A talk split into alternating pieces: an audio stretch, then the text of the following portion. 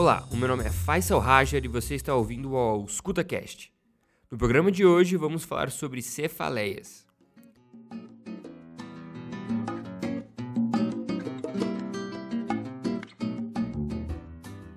As cefaleias, também conhecidas como dores de cabeça, são uma queixa muito comum dos pacientes. Por esse motivo, precisamos dominar sua classificação e entender suas origens. Para fazer um diagnóstico de cefaleia, precisamos categorizar essa dor em cefaleia primária ou cefaleia secundária. Cefaleia primária é a dor que não possui um evento causador subjacente. Os principais representantes desse grupo são a enxaqueca, a cefaleia tensional e cefaleia trigêmino autonômica. Já as cefaleias secundárias possuem algum evento que está causando essa dor no paciente. Ou seja, a cefaleia é um sintoma de outra doença, como um tumor ou uma arterite temporal, por exemplo.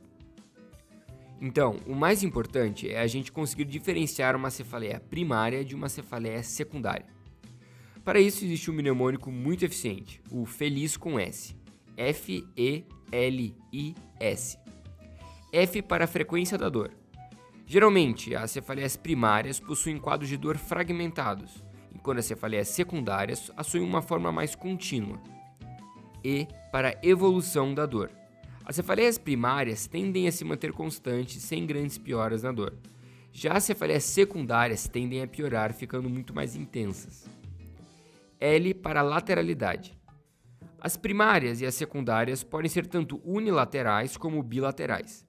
Porém, algo que apenas as cefaleias primárias podem apresentar é um quadro móvel. Por natureza, as cefaleias secundárias são fixas e não alteram sua lateralidade. I para início. As cefaleias primárias possuem um início lento e gradual, enquanto as secundárias assumem um início mais súbito. Um evento clássico é a cefaleia thunderclap, ou entrovoada, em que a dor assume seu pico em menos de 120 segundos. Isso deve chamar nossa atenção e apontar para um aneurisma cerebral roto, um grande representante de cefaleia secundária. Enfim, temos o S, para sinais. As cefaleias primárias não possuem muitos sinais associados, com exceção das cefaleias trigêmino autonômicas. Já as cefaleias secundárias constam com vários sinais associados. Um clássico quadro é o meningismo, com a tríade rigidez de nuca, fotofobia e cefaleia. Existem dois sinais clínicos importantes para avaliar esse quadro de meningismo, o sinal de Brudzinski, em que o paciente flexiona suas pernas de forma involuntária ao se flexionar o seu pescoço, cursando com dor, e o sinal de Kernig, que é quando o paciente refere dor e mostra oposição à extensão de sua perna sobre a coxa com o seu quadril fletido. Vamos agora comentar um pouco sobre as principais cefaleias primárias: a migrânia, a cefaleia tensional e a cefaleia trigêmino autonômica. A migrânia ou enxaqueca possui uma série de fases que são muito úteis em seu diagnóstico. Em ordem cronológica, temos as fases de pródromo, aura, cefaleia e de recuperação. A fase de pródromo se categoriza como uma série de sintomas como fadiga, alteração de humor, euforia, etc., com duração de 6 a 48 horas. A fase de aura é um fenômeno neurológico transitório que se apresenta de várias formas, como escotamas cintilantes, é uma perda parcial ou total da acuidade visual associada a focos de luz que parecem piscar. A hemianopsia, ou seja, a perda parcial ou total da visão em metade do campo visual, seja ele o campo nasal ou temporal. Visão borrada e entre outros vários eventos, com duração de 5 até 60 minutos. A cefaleia é a fase da dor efetiva, durando de 4 a 72 horas com adendo para os pacientes pediátricos, em que a duração vai de 1 a 72 horas e não de 4 a 72 horas, como é para os adultos. Ela pode vir associada a vários outros sintomas, como fotofobia, náusea, fonofobia e osmofobia.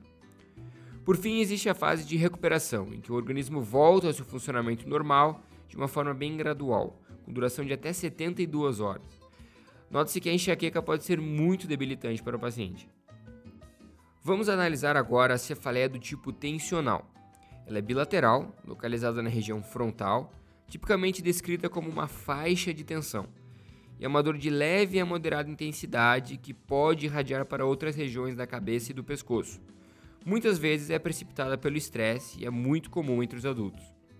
Por fim, temos as cefaleias trigêmino-autonômicas. Esse tipo de cefaleia é entendido como um quadro de dor na região de inervação do nervo trigêmeo sendo unilateral, de forte intensidade e com sintomas associados com o sistema nervoso autônomo, como ptose, miose, rinorreia e lacrimejamento do lado afetado. As duas principais cefaleias trigêmino-autonômicas são a cefaleia em salvas e a hemicrânica paroxística. A cefaleia em salvas pode durar de 15 a 3 horas e não costuma responder à endometacina. Já a hemicrânica paroxística pode durar de 2 a 30 minutos e costuma responder à endometacina. Bom, esse foi nosso segundo programa sobre introdução à clínica médica. Para você não perder nenhuma postagem, siga a gente no Facebook e no Instagram, @auscutacast.